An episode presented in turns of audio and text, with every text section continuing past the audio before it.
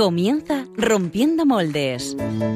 Dirigido por el padre Julián Lozano.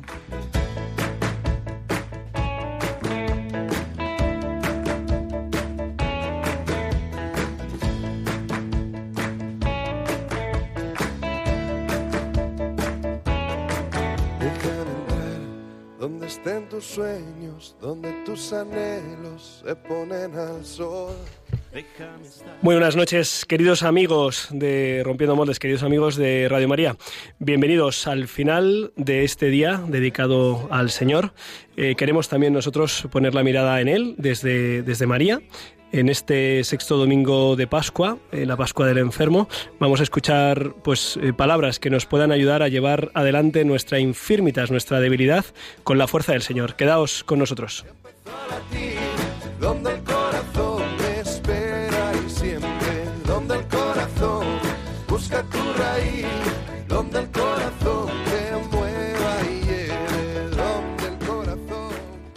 Teníamos propuestos eh, para nuestros amigos internautas eh, algunos temas, varios temas que podíamos abordar, pero eh, pues la, actualidad se, se impone desgraciadamente y es que pues en esta jornada el terrorismo ha vuelto a golpear a nuestros hermanos cristianos una vez más en Burkina Faso. Es la tercera vez en este mes de mayo con hermanos asesinados mientras celebraban la Santa Misa, como muchos de los que estamos eh, participando en este programa hemos realizado a lo largo del día de hoy.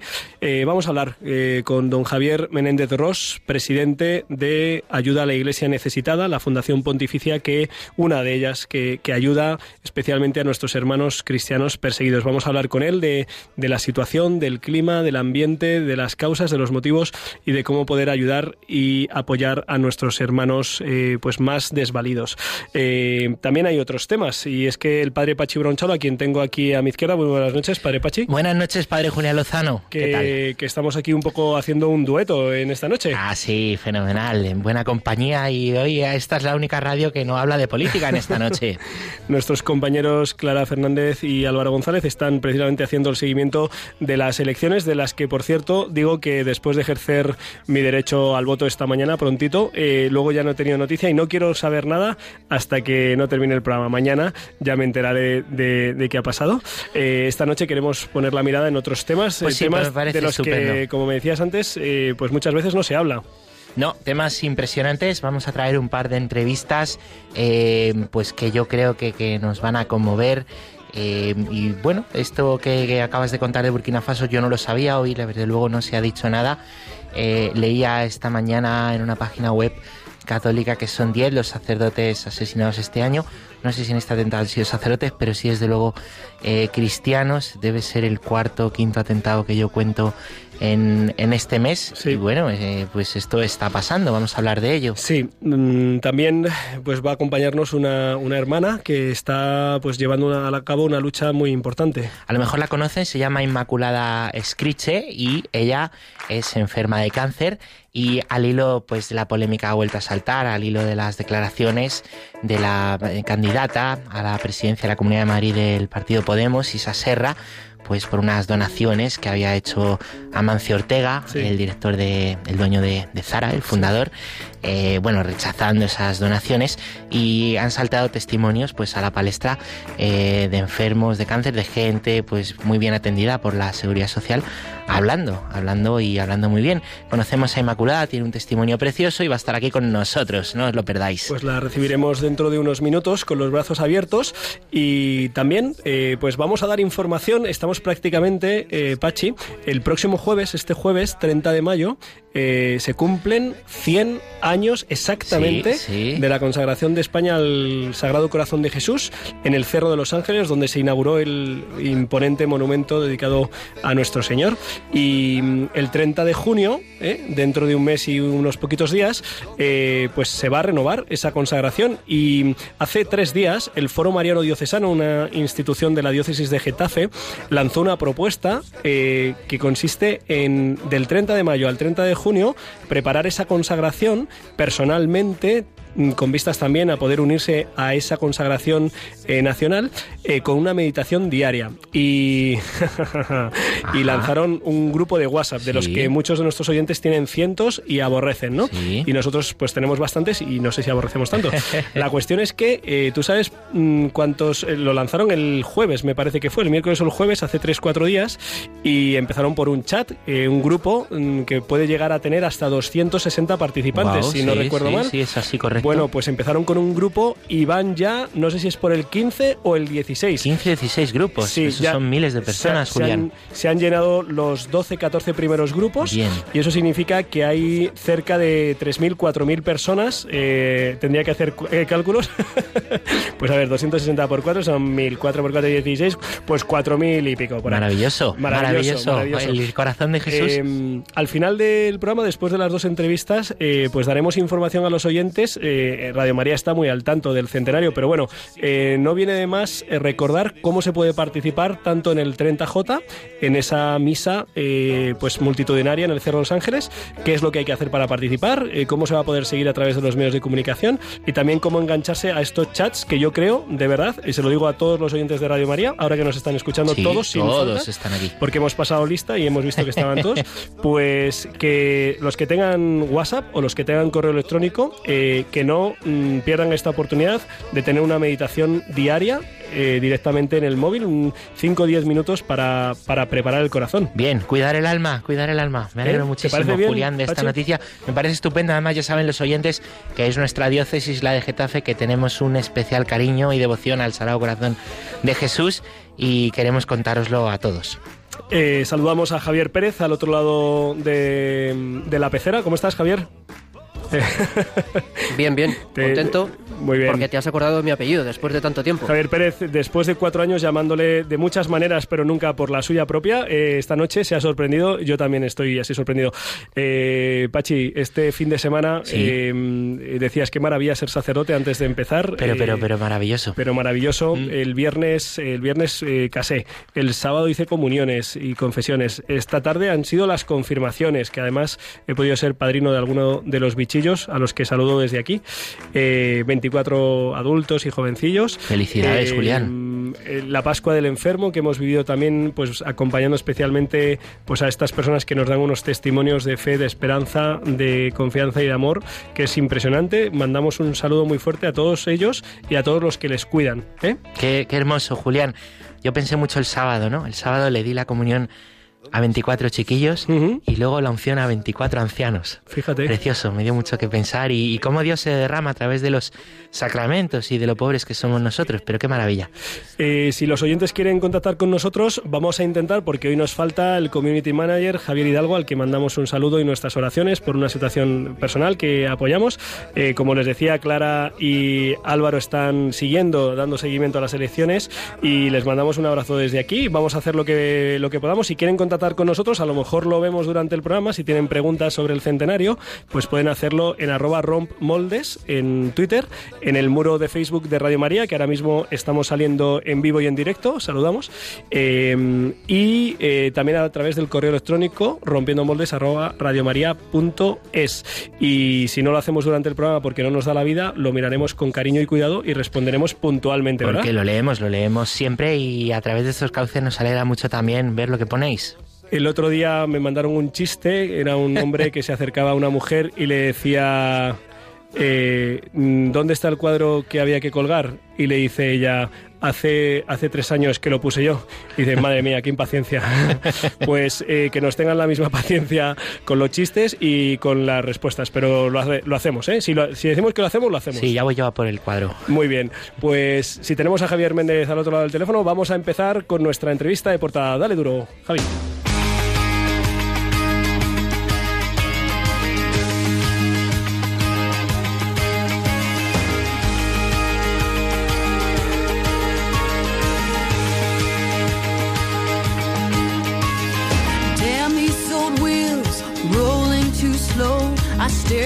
This wide line with so far to go.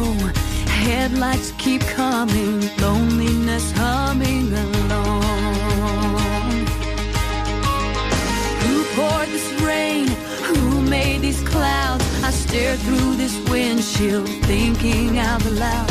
Time keeps on crawling, love keeps on calling me home. I jump all these mountains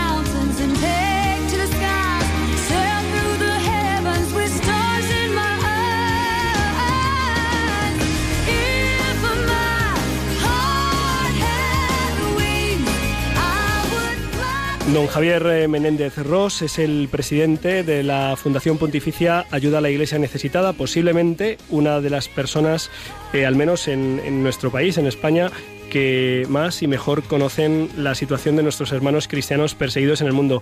Eh, muy buenas noches, Javier. Muy buenas noches. He estado tentado de quedarme con esa canción tan bonita que me habéis puesto de preludio. Sí, una bonita canción. Eh,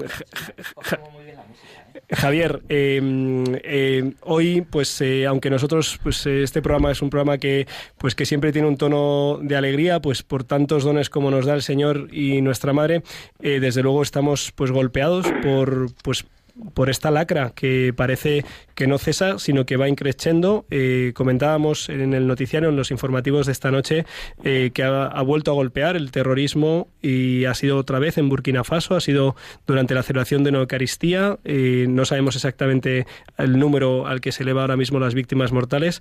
No sé si tú tienes información más precisa de este, de este atentado. La verdad es que en estos momentos no. Mañana sí tendremos información de primera mano porque estamos en contacto con los obispos y con las diócesis de este país y la verdad es que es un momento, como bien dices, pues para estar muy cerca de todas estas víctimas, para rezar por ellos, para rezar por sus asesinos y, y para meditar también porque la verdad es que es una realidad más que preocupante todo lo que está pasando en el 2019. Javier, eh, ¿qué está pasando? Tú que sigues esta, esta realidad desde hace años de primerísima mano, eh, ¿qué está sucediendo especialmente ahora eh, pues en, estos países africanos? Esta semana la República eh, Centroafricana, eh, el asesinato de, la misionera burgalesa, esta mañana en Burkina Faso, que también ha sido en tres ocasiones. ¿qué, qué está sucediendo en estos momentos en, en el continente africano, sobre todo en estos países? Pues eh, aparentemente están sucediendo dos cosas. Una que ya habíamos constatado desde hacía tiempo, desde hacía aproximadamente dos años, que es eh, la radicalización yihadista que está llegando a todo el cinturón central de África. O sea, eh, son muchos los- las formas de fundamentalismo, en este caso islámico radical, y, y se está extendiendo de forma muy llamativa, pues por parte de África, especialmente por, como decíamos, por la zona central. Entonces, como es un funda- fundamentalismo violento, pues no tolera a lo que ellos consideran el infiel. Entonces, eh, la guerra santa es su único objetivo y su forma de trabajar esto, pues es haciendo atentados, haciendo secuestros, eh, impartiendo, pues, eh, la doctrina más radical y, desde luego, eh, extendiendo el terror. Eso por una parte y luego por otra parte consideramos que estamos muy contentos y ese es un motivo de alegría el fin de las guerras terribles tanto de Irak como de Siria eh, que han tenido en el caso de Siria de- desde hace ocho años eh, realmente una guerra terrible y en el caso de Irak menos años pero también una guerra horrorosa. Y mm, como el Daesh los miembros de este de este grupo terrorista, el mal llamado Estado Islámico, eh, no han sido derrotados en su totalidad, ni mucho menos, sino que muchos de ellos han huido, están buscando nuevos escenarios de guerra, nuevos tableros donde puedan desarrollar su yihad, su guerra santa, y, y qué duda cabe que África es un continente muy goloso, con muchísimos recursos naturales, muy apetecible para muchos gobiernos y para muchas ideologías y, y un terreno, vamos a decirlo, relativamente fácil donde poder impartir, en este caso, el terror. Entonces, la conjunción de los dos hechos y, y el hecho de que ya hubiera grupos eh, radicales en estos países que están jurando fidelidad al Daesh o a los restos de lo que queda del Daesh, pues hace una mezcla que la estamos comprobando con todos estos últimos atentados. Javier, hace poco más de dos meses presentabais vuestro informe, creo que es bianual, sobre la libertad religiosa. Eh, ya alertabais de que la religión cristiana y en concreto los católicos eran la realidad religiosa más, más perseguida y más golpeada en el mundo. Eh, ¿Cuáles son los factores eh, que están provocando no solo ya en África, sino en otros, en otros ámbitos, en otras áreas geográficas, esta, este incremento de intolerancia hacia una, un derecho tan fundamental como es el de la libertad religiosa? Bueno, básicamente es que cuando la intolerancia se hace ideología, eh, entonces tenemos eh, muy pocas vías de escape y las vías de escape son la violencia, el terror y la intransigencia. Entonces, esto puede pasar con el radicalismo yihadista, pero puede pasar como está ocurriendo en la India con el nacionalismo eh, excluyente y agresivo contra todas otras religiones que no sea la mayoritaria en el país, o puede pasar con otro tipo de fundamentalismos como son los que vienen de nacionalismos y de también de formas totalitarias de entender la política. Eh, en muchos de ellos todavía los restos del comunismo que no podemos olvidar siguen existiendo en Corea del Norte, en Vietnam o en, o en China. Javier, eh, ¿qué, ¿qué, podemos hacer? ¿Qué se puede hacer? Eh, estoy pensando, pues, pues tenemos pues eh, un montón de oyentes preocupados, inquietos. Eh, que, tienen en la oración. Yo pues escucho con frecuencia a mis compañeros sacerdotes cómo pues pedimos pues por las distintas situaciones, a veces pues más al hilo de los medios de comunicación, pues Venezuela llevamos mucho tiempo pidiendo, también Nicaragua, por supuesto los sistemas que has mencionado totalitarios que, que tienen una persecución radical. Em, ¿qué, ¿Qué podemos hacer desde aquí para ante esta situación? Lo, fundamental es lo que has dicho, es la oración, tenerlos presentes, a, tener presentes que uno de cada cinco cristianos en el mundo vive en países donde no hay libertad religiosa, que a nosotros nos parece muy normal poder ir a misa, poder elegir el templo donde vamos, la humildad que más nos gusta, etcétera, pero, pero que en la mayor parte del mundo el cristianismo no se vive para nada así, no solo eso, sino que muchos de ellos se juegan la vida.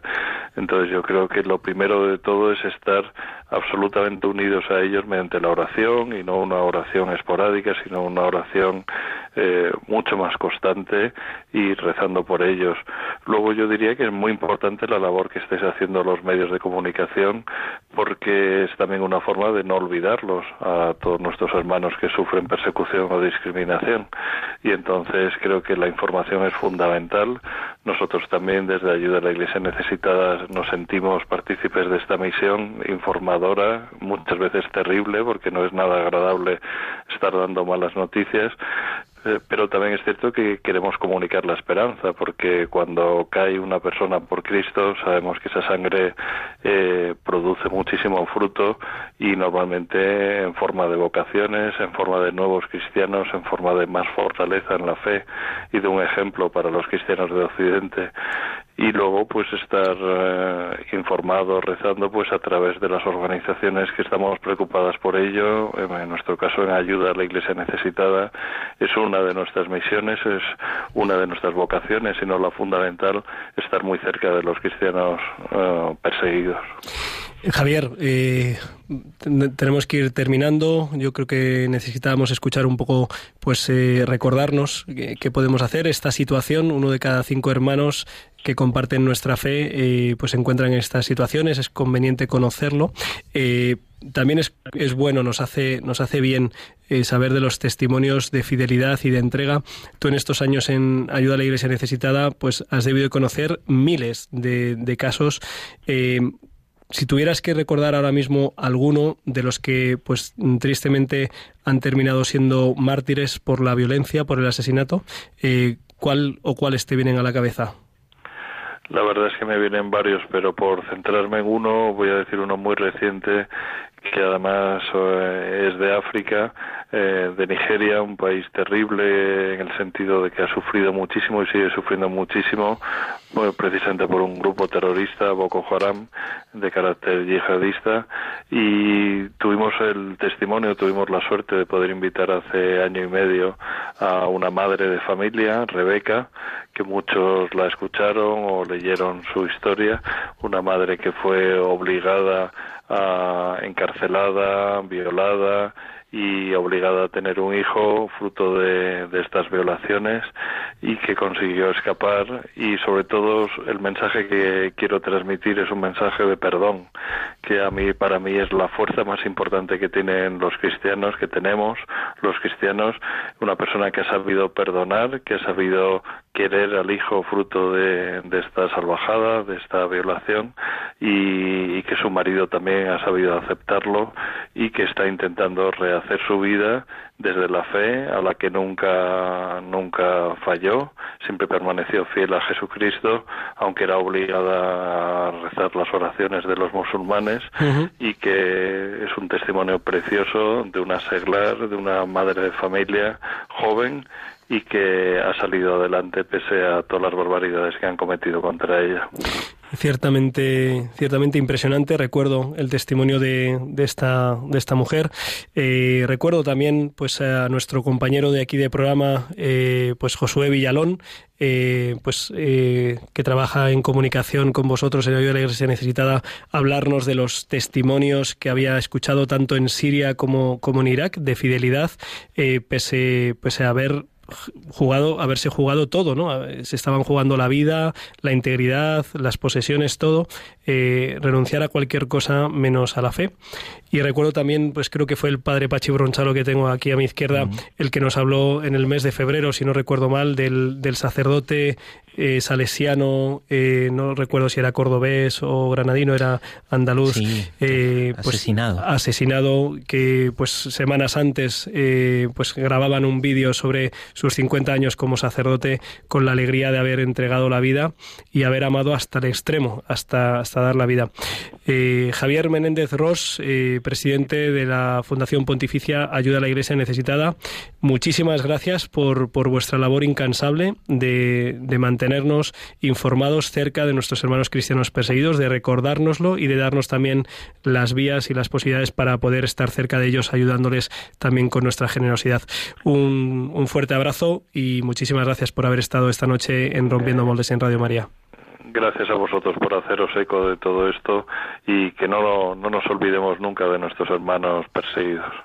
Eh, si Dios quiere, siempre presentes en nuestro corazón, en nuestra oración y en nuestra vida. Un abrazo. Un abrazo, adiós. Vamos a ahora a dar un nuevo paso también a un testimonio impresionante. I wish I was dreaming all that we've been through. My soul has been searching for some deeper meaning. I know there's a kindness that leads me to the truth. Pues sí, Julián, impresionante, lo habíamos dicho al principio, y impresionante ha sido escuchar a Javier y, y, también la historia que os traemos ahora. Para introducir a los oyentes, para poneros en situación en el tema que vamos a tratar hoy con nuestra invitada y su marido, que también ha venido eh, con ella, os pongo un poquito en situación por si nos ha llegado y os lo cuento.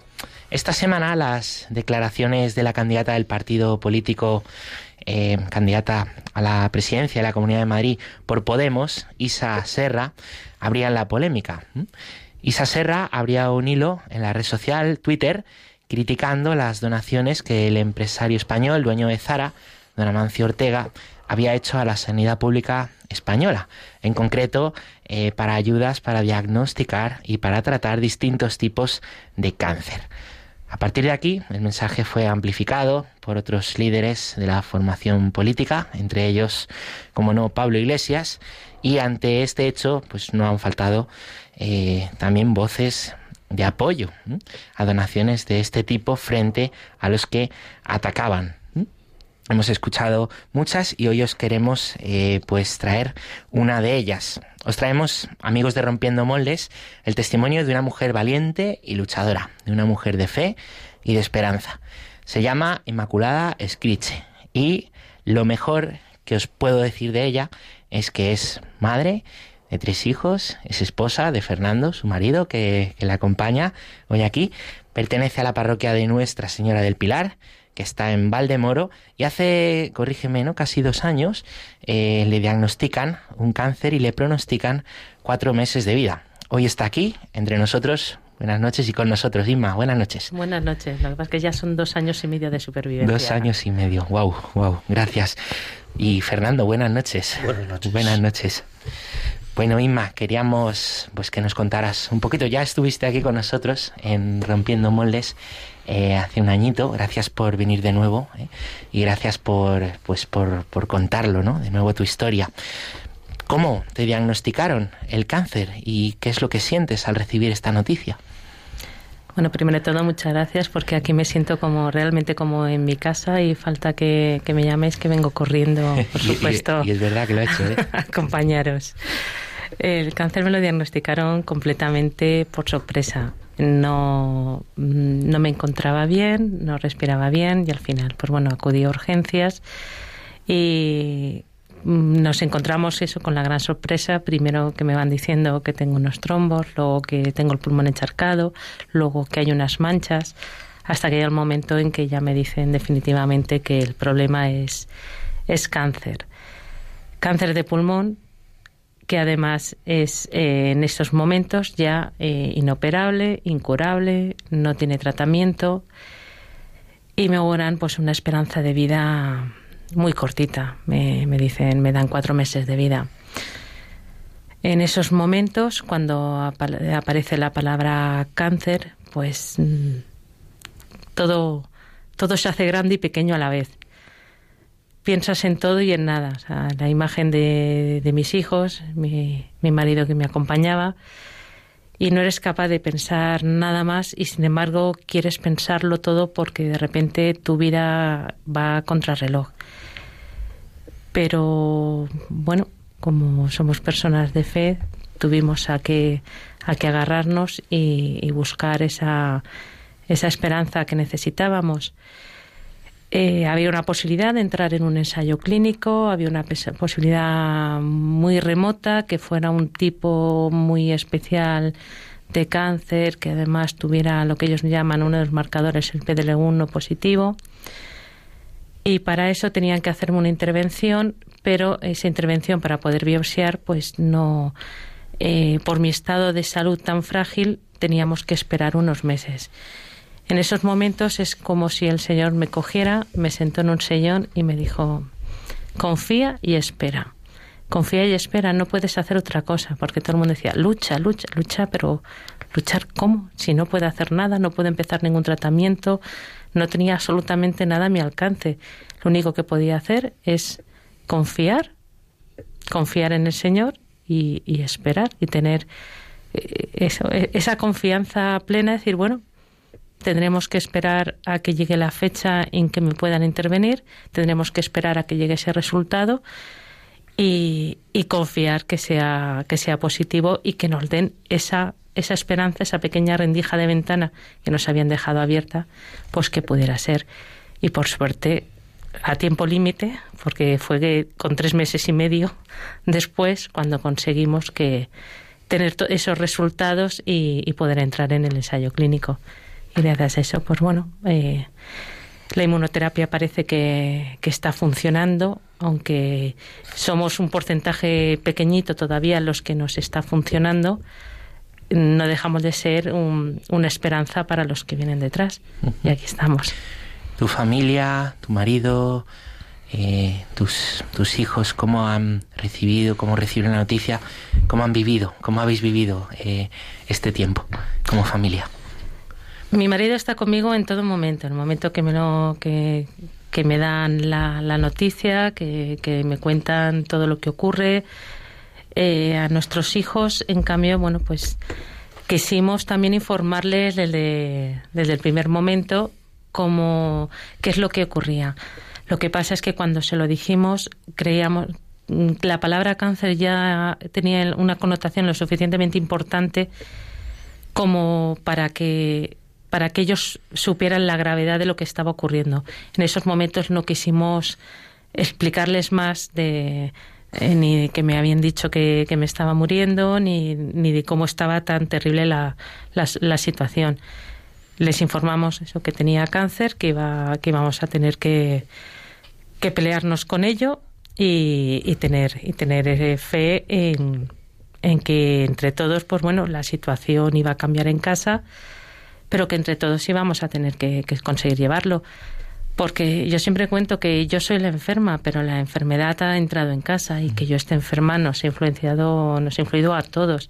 Entonces, pues toda la familia, por suerte, todos hemos reaccionado de forma positiva y somos los que, porque no soy yo sola, seguimos todos luchando y afrontando esta enfermedad. ¿Qué, qué edad tienen tus hijos, Inma? En el momento del diagnóstico tenían 12, 14 y 16 años, lo suficientemente pequeños, o sea, lo suficientemente mayores como para saber qué es lo que estaba pasando, pero también lo suficientemente pequeños como para que todavía depender de, de mí y de, bueno, de sus padres. En estos momentos pues ya son 15, 17 y 19 años. Y en todo esto decías, no, pues somos familia de fe. Eh, ¿En qué ha ayudado la fe? La fe lo ha sido absolutamente todo. La fe ha sido en lo que nos hemos podido nos hemos podido agarrar. Y miren, estos dos años y medio hemos pasado por situaciones muy complicadas, momentos muy difíciles. Y es verdad que yo puedo tener un carácter eh, muy valiente, muy dispuesta, pero si no hubiera tenido en qué sostenerme, pues en eso hubiera caído eh, en más de una ocasión. Y sobre todo, más que, que mi fe, eh, lo que a mí me ha ayudado es la oración de, de todos los que me rodean. Porque es curioso, yo en el primer momento no era capaz de pedir de pedir por curarme. Se me decía, no, reza por mí, pide mi curación. Pero yo no era capaz de pedirle al Señor mi propia curación. Yo lo que le pedía era serenidad para afrontar lo que tuviéramos que vivir. Eh, hoy es el sexto domingo de Pascua, es la Pascua del enfermo. Eh, casi todos, casi todos, seguro que casi todas las parroquias, por no decir todas, eh, pues tienen un, una, un deber, eh, una misión muy importante, que es acompañar a sus miembros que pasan y que están luchando con la enfermedad, ¿no? Cada uno en su circunstancia, en su situación me, me, ha impresionado mucho siempre ver cómo eh, muchos de nuestros hermanos viven su enfermedad con una dimensión misionera.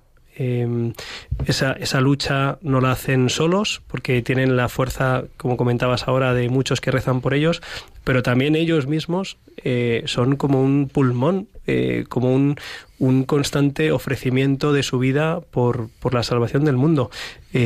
Eh, la, la, enfermedad te ha, te, ha, unido también a esta misión, te, te has podido vivir con esta dimensión. Es, según Vamos, te escucho me ha venido esta idea. Es, ¿no? es que es actualmente esa es mi misión. Justamente hoy he estado en la parroquia de San Juan de Dios, en Vallecas, dando testimonio porque ha habido unción de los enfermos y he contado, eh, he podido salir a dar mi testimonio y he contado cómo a mí me ayudó la, la unción. Cuando a mí me ingresaron en urgencias, enseguida pues bueno llamé a mi parroquia y vinieron vinieron a, urgencias en la camilla o sea en el propio box donde estaba eh, estaba tumbada vinieron a darme la unción de los enfermos. A partir de ese momento yo estuve tres días ingresada eh, que me fueron haciendo distintas pruebas. Cada vez que el médico entraba por la puerta pues me daba una noticia peor que la anterior. Primero que no es un trombo que son tres que tienes un pulmón encharcado que hay una mancha hasta que llegamos al diagnóstico de cáncer. De primeras te paras a pensar diciendo, bueno, yo tenía aquí mi escudo, ¿qué ha fallado? Y yo estaba tranquila diciendo, peor no puede ir. Cada vez que me decían algo, peor no puede ir. Si a mí me han dado la unción de los enfermos, si yo estoy protegida. Y, ya con la distancia me cuenta, digo, no, es que la unción no es lo que me cura. O sea, no, no, me, iba no me iba a proteger de la enfermedad, sino lo que yo cada vez que el médico entraba y me daba una noticia peor que la anterior, yo la, la, la asumía, la aceptaba y me enfrentaba a ella. Y es que me di cuenta que en todo momento tuve al Señor cogiéndome la mano y dándome esa fuerza para asumirla, afrontarla y enfrentarme a ella. Entonces, para mí fue fundamental llegar a la noticia de cáncer teniendo la unción de los enfermos porque fue lo que me sostuvo para, para aceptar, asumir, aceptar y enfrentarme, enfrentarme sin derrumbarme a, a todas las noticias que me fueron dando. Entonces, es verdad que, que milagrosamente, porque ya hay médicos que, que hablan de mí de forma de como de un milagro, milagrosamente estoy aquí dos años y medio después. Mm, Yo era mi, mi obligación, bueno, por supuesto, aparte de criar a mis hijos y atender a mi familia en la medida que puedo, es ir al hospital cada vez que tengo médico, porque yo sigo en tratamiento de quimioterapia, cada vez que tengo que ir a hacerme pruebas, es ir eso, ir al hospital a curarme y, dar testimonio. Es, es a lo que a lo que me dedico bueno, no puedo, no decir profesionalmente, pero que es a lo que he volcado mi vida actualmente. Yo sé que Radio María la escucha muchísima gente con enfermedad, muchos que a lo mejor están todo el día en la cama, en el sofá, en la habitación, por pues diversas afe- afecciones. El otro día me mandaba mi amigo Antonio, que tiene un programa los viernes de moral, ¿no? Un mensaje súper cariñoso, pues de una mujer ciega, ¿no? Que, que, que lo que le ayuda todo el día es oír Radio María y como estos testimonios, pues a esta casa llegan muchísimos, ¿no? Sé que muchos enfermos nos, nos están escuchando, es fuente de consuelo estas ondas, ¿no? ¿Qué les dirías tú, Inma, ¿no? A, a personas que están en una gran tribulación por la enfermedad, en grandes luchas, a familiares, ¿no? Vivir, vivir cada día. Eh, yo no me creo cuando me dicen la actitud es el 50% de tu curación, ya verás que con tu actitud positiva te vas a curar. No, yo no sé si me voy a curar. De hecho, yo a lo que aspiro es a cronificarlo. Sé que en, la situación que, yo estoy, vamos, mm, a día de hoy no hay medicina que pueda curarme. Pero podría estar eh, si mm, una persona que esté en su casa alimentándose, si la medicación le funciona, se va a curar. Y otra que esté muy alegre, si la, si la medicación no le funciona, no le va a curar. Entonces, ¿de qué sirve esa actitud positiva? ¿De qué sirve, de qué sirve el, el estar tan positivo? Sirve en vivir cada día. Yo puedo estar cada día esperando a que ocurra lo que tenga que ocurrir mm, sin, sin disfrutar de, de todo lo que me rodea, sin disfrutar de, de los demás, o puedo estar viviendo, no sé lo que ocurrirá mañana, no sé lo que ocurrirá en una semana o dentro de un mes. No, no podemos hacer planes más allá de dos, tres meses con, con esta enfermedad, pero en cambio, de aquí a esos dos o tres meses, de aquí a mañana, de aquí a la semana que viene, ¿por qué no voy a disfrutar cada día de lo que estoy haciendo? Esa es, esa es la gran diferencia. No me va a servir para curarme, pero sí me va a servir para vivir. Vamos a vivirlo cada día con plenitud. Wow.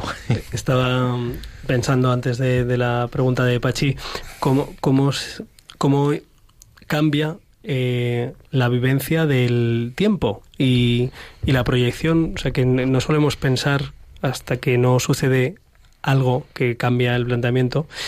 Uno da por hecho, ¿no? Uno da por hecho el día, uno da por hecho la semana, uno proyecta para, para meses, proyecta las vacaciones, proyecta tal. O sea, como que de alguna manera vive, parte en, proyectado en el futuro, ¿no? Eh, ¿Cómo se hace para me, está mirando Fernando, no sé si sé que antes ha dicho que, que- pero a lo mejor puedes decirnos eh, alguna palabra. Sí, cariño, pero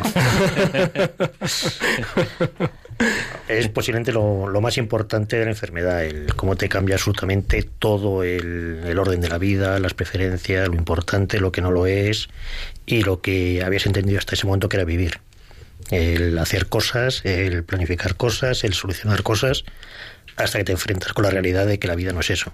La vida es algo más importante y tienes que darle sentido, porque no sabemos, nosotros ha sido con esta enfermedad, pero a nuestro alrededor todos los días estamos oyendo noticias de accidentes, de enfermedades, atentados como hemos escuchado, que nos enfrentan a la realidad. Somos finitos, nos vamos a acabar y realmente qué estamos haciendo con nuestra vida. Eso es lo que te cambia por encima de todo. Entonces, Irma lo está viendo de una forma, ¿Tú cómo, tú cómo lo estás viviendo, Fernando? pues depende mucho. La verdad es que ha cambiado muchísimo desde el momento del diagnóstico, con los miedos, el terror, la inseguridad, el no saber cómo abordarlo, qué hacer, el miedo a perder la fe y la esperanza, que era lo que pedíamos, no perder ni la fe ni la esperanza. Luego el confiar, estamos en las mejores manos posibles entre los médicos y las manos del Señor, no podemos pedir otra cosa mejor, vamos a confiar y luego resulta que es que esto dura. Somos unos afortunados y esto llevamos dos años y medio y nos enfrentamos con cosas diferentes. Comentamos que una de las cosas peores que podemos vivir es que se nos olvide lo que estamos viviendo. Bueno, los primeros días dábamos gracias por cada momento que vivíamos, desde que nos despertamos hasta que nos acostábamos, y de pronto es que dices, ya he vuelto a preocuparme, Acostumbrar- acostumbrarme. a acostumbrarme a que llego tarde, que no hago, que no llego, que no. Y es importante, la la verdad es que al, al tener la enfermedad en casa y al tener el ejemplo de Irma, lo que sí es que todos, unas veces más, otras veces menos, cada uno viviéndolo de una forma distinta, nos ha servido para, para plantear nuestra vida, para qué estamos, qué estamos haciendo con ella y qué queremos hacer con ella. Wow. Estoy pensando también, Inma, eh, ¿qué, qué te dice la gente? Porque yo sé que por las redes sociales tú llegas a mucha gente, creyente, no creyente, ¿no? Eh, y bueno, ¿qué, recibes de ellos o qué, qué te cuentan ellos? ¿Qué has conocido también, pues a través de la enfermedad, a otras personas? El, el ser, el que me convirtiera en viral a, a través de redes sociales, eh, lo, lo- le di un giro y dije, bueno, voy a aprovechar, voy a aprovechar el, este tirón para conseguir más oraciones. Y es lo que pido siempre, que, que se rece por mí. Y, y sí que es verdad que me llegan mensajes de todo el mundo. Cuando digo de todo el mundo no es una forma genérica de hablar, sino que es que me llegan mensajes de Nueva Zelanda, de Brasil, de Colombia, de Estados Unidos, de Dubái, de, de todo el mundo, por supuesto de toda España. Además me hace ilusión cuando me dicen rezo por ti desde Écija, rezo por, rezo por ti desde Zaragoza. Se me van diciendo desde, desde dónde están. Eh, para mí es un impulso. Muchas veces estos mensajes yo los envío pues a las 24, 48 horas de haber recibido la quimio. Que las fotos se me ve tan estupenda, porque claro, cuando estoy hecha polvo en la cama, esas fotos no las Mm, subo. claro. Y sin embargo estoy que, que apenas consigo enfocar la mirada porque eh, cuando me fallan los músculos me fallan todos, hasta los de los ojos y me cuesta, me cuesta enfocar la mirada. Y sin embargo hago el esfuerzo de seguir leyendo los mensajes y pensar que estoy que estoy con todos los dolores y todos los efectos de la quimio y voy recibiendo todos esos mensajes de, de, ánimo, de consuelo o mensajes de, de mucha gente que, que comparte también su enfermedad conmigo, otros que me piden consejos sobre porque están pasando por lo mismo, algo parecido que, que yo. Pues mm, para mí es, es tan grandioso eh, lo que se está consiguiendo a través de redes sociales para mí está siendo una ventana, está siendo una ventana. Yo mm, dicen que me muevo muchísimo, no, porque el día que me muevo lo cuento, pero los, todos los demás días es eh, no, no siempre puedo levantarme de la cama, pero cuando el, cuando estoy atrapada en casa, el, el tener esta ventana que es el móvil y, y son y son todos los mensajes que recibo. Es increíble el ver como gente que no tiene fe se va transformando, se va, se va convirtiendo, se va acercando a la iglesia. Ya no solamente cuando me, cuando me envían fotos de, de velas que han encendido por mí, diciendo, pero si tú eres atea, es que he visto una puerta abierta y he tenido que entrar. Dices, pues Oh. qué, qué maravilla. Unas veces digo, ¿estás rezando por mí? No, no, no estoy rezando. Me he sentado aquí en un banco un poco no sé, estoy pensando en cosas. Digo, o sea, estás hablando con el Señor. Eh, Eso es rezar. Pues, pues, sin darse cuenta, eh, eh, o sea, la, la maravilla que es que, que gente que cree que es atea haya entrado en una iglesia, se haya sentado en un banco y sin, ya- sin ella saberlo se haya puesto, se haya puesto a rezar. Mensajes así, pues muchísimos. Entonces Los- es enorme.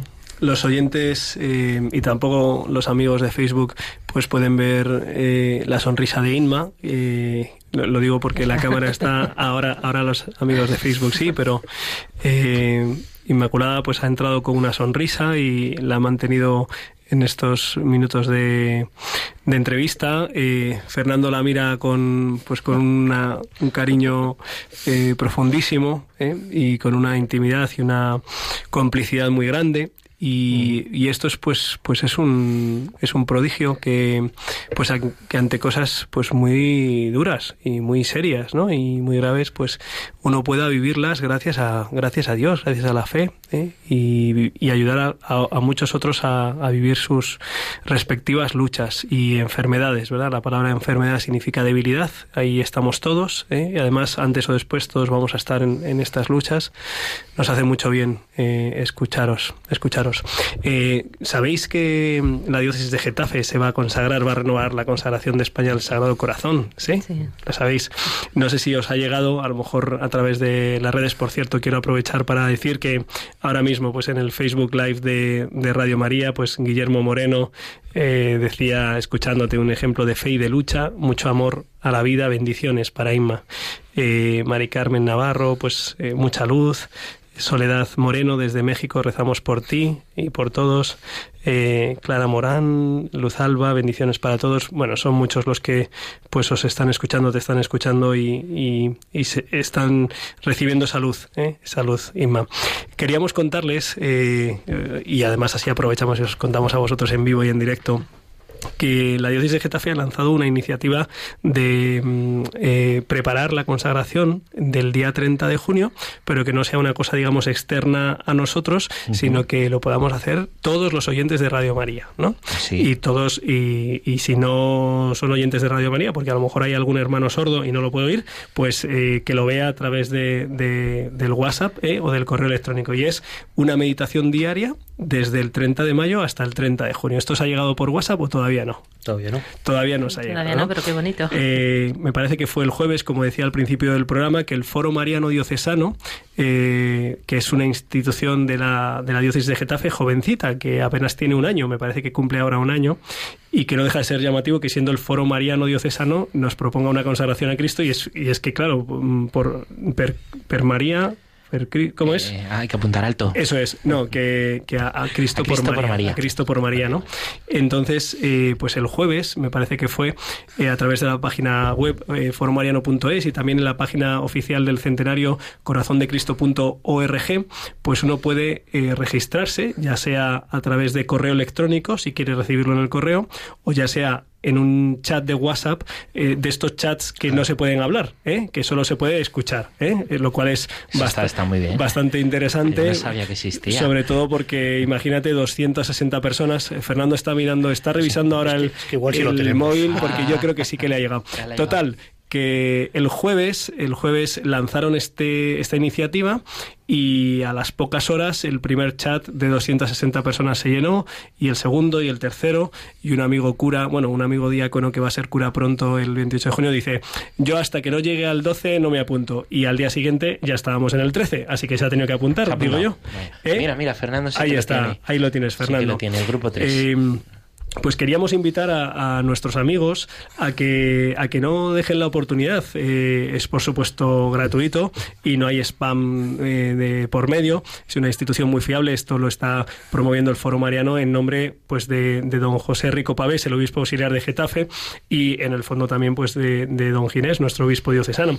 Así que pues yo animo a que podamos hacer de este acontecimiento un, un momento de renovación eh, no solo para los 10.000, 15.000, 20.000 personas que puedan participar en el Cerro de los Ángeles el 30 de junio a las 10 de la mañana en esa eh, misa solemne eh, al final de la cual pues eh, tendrá lugar esa renovación de la consagración, sino que de 30 de mayo que además es el día oficial en el que se cumplen los 100 años de, de la consagración de España, desde el 30 de, mayo, el próximo jueves, hasta el 30 de junio, el domingo, el último domingo de junio, eh, todos los días dediquemos unos minutos, seguramente no sean muchos, 10, 15 minutos, eh, a tener una meditación sobre la consagración al corazón de Cristo. Eh, ¿Qué os parece la idea? Me parece, vamos, maravilloso. Maravillosa, ¿no? Estamos ya todos apuntados, Julián. ¿Eh?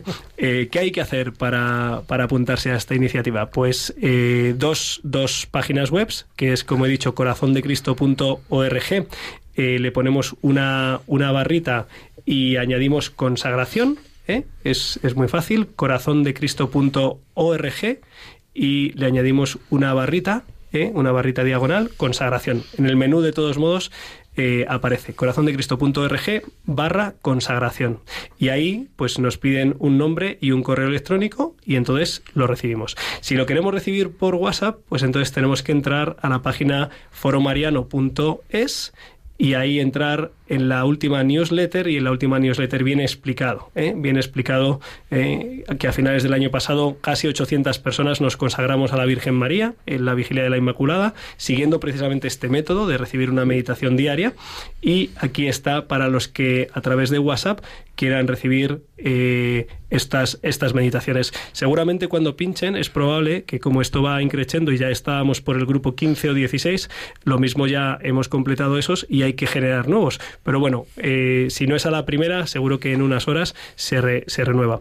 Y quería aprovechar también eh, este final del programa para animar a todos los oyentes a, a, participar de esa Eucaristía solemne el 30, el 30 de junio. Y para eso, mm, dado que el Cerro de los Ángeles es un, es un lugar impresionante, pero que tiene sus limitaciones logísticas, solo tiene una entrada, por ejemplo, ¿eh? para coches, pues hay que hacerlo ordenadamente, lo cual es un reto, ¿verdad? Porque si fuéramos alemanes, ah, ah, ah. Bueno, aunque en la JMJ de Alemania la salida fue, fue, decir, fue caótica. ¿eh? Lo mismo lo hacemos mejor el nosotros. español, hombre. Total, que se apunten en corazondecristo.org y ahí pues verán la, la, información para poder inscribirse, inscribirse como parroquia, como grupo o inscribirse individualmente. En todo caso, hay que apuntarse. ¿eh? Esta Santa Casa, Radio María, pues ya ha confirmado que estará allí el domingo 30 de junio a las 10 de la mañana para retransmitir en directo esa celebración, así que todos los amigos garantizan que van a poder seguirlo. También Radio Televisión Española a través del canal de la 2, pues lo, lo retransmitirá en directo. Pero bueno, si podemos estar allí físicamente, pues, pues mejor que mejor. ¿Tú vas a estar, Pachi? Pues claro, claro que sí, Julián. Muchísimas gracias por contarnos. Y a Inmaculada, a Fernando, Muchísimas gracias por compartir con nosotros este rato. Si Dios quiere, también estaremos allí, ¿no? Para el 30 de junio me coincide con Quimio. Me temo, acabo de mirar ahora el calendario y estaré de corazón. Pues desde aquí pedimos lo que Inma pide por las redes, muchas oraciones por ellos, por todos también pues los enfermos que tenemos más, más cerca, ¿eh? llevar a Cristo ¿eh? en medio de, del mundo y de, las, de los más necesitados pues es parte de nuestra misión y, y, los que estamos necesitados pues somos los que lo hacemos. Pachi, me alegro mucho porque Pachi tiene una, una beta así eh, sociocultural política que le tira mucho, ¿no? Sí. Pero al final de la percha esta que comentabas al principio de las mm, desafortunadas declaraciones, pues eh, ha sido la ocasión perfecta para volver a escuchar pues en vivo en directo pues eh, una vida, una vida que está abriéndose abriéndose paso y que nos enseña a los demás eh, a también vivir la vida, ¿no? Que decía Inmaculada, que es como la clave que tú, que tú has visto en, en este tiempo de, lucha. ¿Vuestros hijos cómo, cómo están llevando el tirón? Eh, ahora mismo muy bien. Pues claro, madre en casa, eso parece que todo está bien. está fuerte, estamos bien. Cada uno lo vive de una forma distinta, como es lógico, cada uno lo encara de forma diferente, pero yo creo que en general como familia, la verdad que también somos unos privilegiados con todo, con lo duro del tema, el cómo nos ha pillado, la verdad que nos, ha pillado, somos, nos consideramos afortunados el vivirlo en familia, estar juntos, rodeados de amigos, de la parroquia, eh, de gente de sitios insospechados, o sea, la verdad que, que en ese sentido la verdad es que nos sentimos absolutamente privilegiados. O sea, están esperando a ver si terminan el curso porque así me pueden acompañar a las quimios y se van turnando. Mm que para ellos pues eso, el, el venir al hospital, bueno. el ver cómo funciona todo, el ver a otros enfermos, pues también se sienten partícipes más cercanos de, de lo que estoy viviendo. Qué bueno. Pues, eh... pues lo otro era una percha, que lo que nos salva de verdad es la fe y el Señor. Y no lo olvidemos hoy. No hemos visto los resultados todavía, pero no, hemos visto los pero resultados. no olvidemos eso. Damos, damos gracias a Dios por el testimonio de Inmaculada Escriche, Se- Screeches. ¿Se, se dice así? Sí. No es crache, Julián, que tú estabas Eh, pensando. Tu época macarra. de, de su marido Fernando. Eh, damos gracias a Dios también por las personas eh, generosas eh, que quieren mm, dedicar, invertir sus recursos, eh, que son suyos personales, eh, pues a ayudar en la investigación y en el diagnóstico y en el tratamiento. Eh, sí, es un agradecimiento a don Amancio Ortega. Y nada, pues hemos llegado hasta el final del programa. Maravilloso. Pachi, Qué bien. Muchísimas gracias por, pues, por habernos traído este testimonio. Gracias a Javier Pérez. Javier Pérez sigue siendo Javier Pérez, ¿verdad? Javi Pérez. Muchas gracias por llevar la, el mando, el, el timón. Eh, les invitamos a que sigan en Radio María. Eh, la semana que viene no estaremos nosotros, estará Armando Lío, que, Que nos han mandado saludos, que por lo- cierto, por Facebook. que lo bordan. hermanos de Armando Lío. ahora continúa con la aventura de la fe. Y en dos semanas eh, nos veremos, si Dios quiere. Y no olviden que con el Señor, seguro, lo mejor está todavía por llegar. Hasta luego.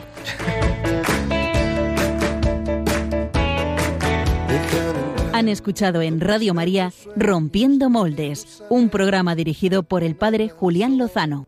Déjame estar donde tantas veces piensas que no puedes, tal vez pueda yo. Déjame que sea yo tu fortaleza.